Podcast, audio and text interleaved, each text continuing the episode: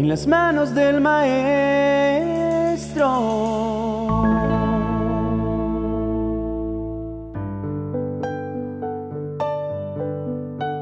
En estos tiempos de dificultad y ansiedad, todos estamos buscando algo en lo cual descansar. Sin embargo, la mayoría de la gente busca erróneamente en lo temporal y termina desengañándose. Pero las escrituras nos hablan acerca de alguien que está dispuesto a derramar sobre cada uno de nosotros una auténtica paz duradera nuestro amado Salvador, quien nos dice, vengan a mí todos los que están fatigados y cargados, y yo los haré descansar. La oferta que Jesús nos hace no se trata de un descanso que no puede ser comparado con nada que se pueda conseguir a través de los métodos del mundo, pues es mucho más de lo que cualquier persona ha tenido, pero no es completo es apenas una demostración, una prueba del descanso perfecto que vendrá más adelante. A este reposo se refiere el texto de Hebreos capítulo 4 que dice, Por eso mientras siga en pie la promesa de descansar con Dios, debemos tener cuidado. Sería una lástima que alguno de ustedes no pudiera recibir de Dios ese descanso porque nosotros oímos la buena noticia, igual que aquellos israelitas que salieron de Egipto, solo que a ellos no les sirvió de nada oírla, porque no creyeron en el mensaje. Dios ha dispuesto de un descanso que nos permitirá no solo dejar de estar expuestos al sufrimiento, las penas, el agotamiento y el desconsuelo, sino que nos llevará a un estado de bienestar supremo. Pero es necesario creer que Dios va a entregárnoslo. El Señor nos ha sacado de la vida de esclavitud en la que el pecado nos dominaba y sus consecuencias iban destruyéndonos paulatinamente, para ofrecernos una vida llena de un precioso bienestar que comienza a ser experimentado en el trayecto hacia ella. Pablo continúa diciendo, nosotros en cambio, los que sí hemos creído en la buena noticia, disfrutaremos de la paz y de la tranquilidad que Dios nos ha prometido. Quienes hemos hecho esfuerzos incontables por alcanzar el delicado equilibrio de una mal llamada tranquilidad, sabemos que tener la oportunidad de recibir la auténtica paz, apenas al costo de un voto de confianza en Dios, es un verdadero privilegio que no deberíamos dejar escapar. Nos preguntamos, a decir verdad, cuáles son los beneficios que nos entrega ese reposo que Dios nos ofrece. Pues bien, enumeremos sus poderosas ventajas. Como primera medida, es un reposo del pecado que recibe todo aquel que ha sido purificado de todo aquello que es malo. Ya no estaremos más sujetos a la esclavitud de los deseos de nuestra carne, ni del peso de la culpa, sino que podremos caminar libres de los grilletes de nuestra vieja manera de vivir. La segunda ventaja es que este reposo nos libera de la pena, la angustia y los pesares que vienen a menudo a nuestra vida a causa del mal ejercicio del libre albedrío de los demás. Si aprendemos a ver desde la óptica de Cristo, las ofensas o agresiones de otros perderán la importancia que antes les dábamos y por tanto su influencia en nuestras vidas. La tercera ventaja es el privilegio de recibir como regalo la vida eterna, con todo lo que ésta conlleva, es decir, el exclusivo privilegio de relacionarnos con Dios desde la posición de hijos para conocerle profundamente. Lo cuarto es recibir las promesas que Cristo nos entregó a través de su entrega sin reservas en la cruz para beneficio de todos los que en Él creemos.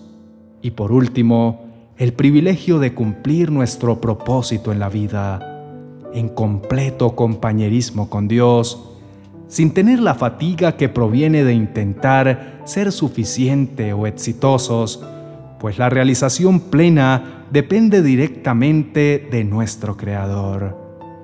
Por eso, Dios en su bondad sigue siendo insistente en el objetivo de que todos nos acojamos a su gracia infinita. La promesa de Dios sigue en pie, porque Él nos dio una nueva oportunidad como lo dijo por medio de David en el pasaje de la Biblia que ya mencionamos. Si hoy escuchan la voz de Dios, no sean tan tercos.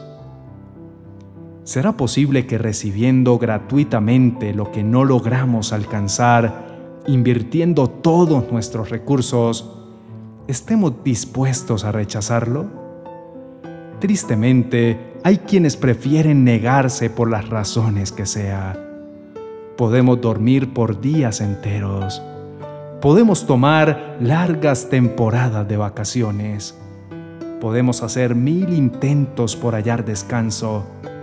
E incluso podemos hacer lo correcto y entrar en el reposo que Jesús nos ofrece para esta vida que nos libera del peso de la carga de nuestra humanidad.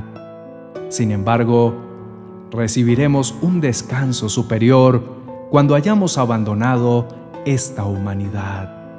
El libro a los Hebreos continúa diciendo, si Josué hubiera podido hacer que los israelitas descansaran realmente en paz y tranquilidad, Dios no habría hablado de otra oportunidad. Pero todavía esperamos el día en que nosotros, el pueblo de Dios, recibiremos el descanso que Dios nos ha prometido. En ese día, el pueblo de Dios descansará por fin de su trabajo, así como Dios descansó del suyo. Por eso, hagamos todo lo posible por obedecer a Dios, para que en este día recibamos su descanso. No sigamos el ejemplo de los que no creyeron la buena noticia. Es cierto que en cierta medida este reposo comienza aquí, en este mundo cuando nuestra alma es renovada, pues empieza a entender la importancia de mirar las cosas eternas que no se ven antes que las temporales que se ven. Pero llegará el momento en que nuestro reposo será completado en un estado en el que todo lo malo que acontece dentro de esta existencia mortal perderá total influencia y estaremos presentes ante nuestro Dios para disfrutar a plenitud de la vida eterna. Para enfatizar en la fidelidad de su promesa, el apóstol nos dice, cada palabra que Dios pronuncia tiene poder y tiene vida, derribando todo argumento de duda que quiera levantarse para impedirnos el acceso a ese valiosísimo reposo. La palabra de Dios es más cortante que una espada de dos filos y penetra hasta lo más profundo de nuestro ser. Allí examina nuestros pensamientos y deseos y deja en claro si son buenos o malos. Nada de lo que Dios ha creado puede esconderse de Él, pues Dios puede verlo todo con claridad y ante Él seremos responsables de todo lo que hemos hecho. No hay modo de fingir una confianza que no existe, así como no hay manera de entrar en el reposo del Señor sin una fe auténtica en su palabra y en la fidelidad de sus promesas. Queremos empezar a experimentar la paz que no entiende la humanidad, porque no depende de lo que sucede en nuestro entorno, sino de la confianza en la bondad de nuestro Padre. Entonces, hagamos una declaración de fe diciendo, Padre nuestro, sabemos que no hay manera de obtener una paz de la absoluta calidad que tú nos la ofreces. Algunos hemos trabajado arduamente persiguiendo elementos que aparentemente nos garanticen la tranquilidad de una economía sostenible, de un hogar bien cimentado, de una educación suficiente y de un estatus social reconocido. Pero sabemos que si tú no estás en medio de todo esto, solo son soluciones momentáneas. Te adoramos y te bendecimos porque la paz que nos entregas fue pagada al más alto costo a precio de sangre divina.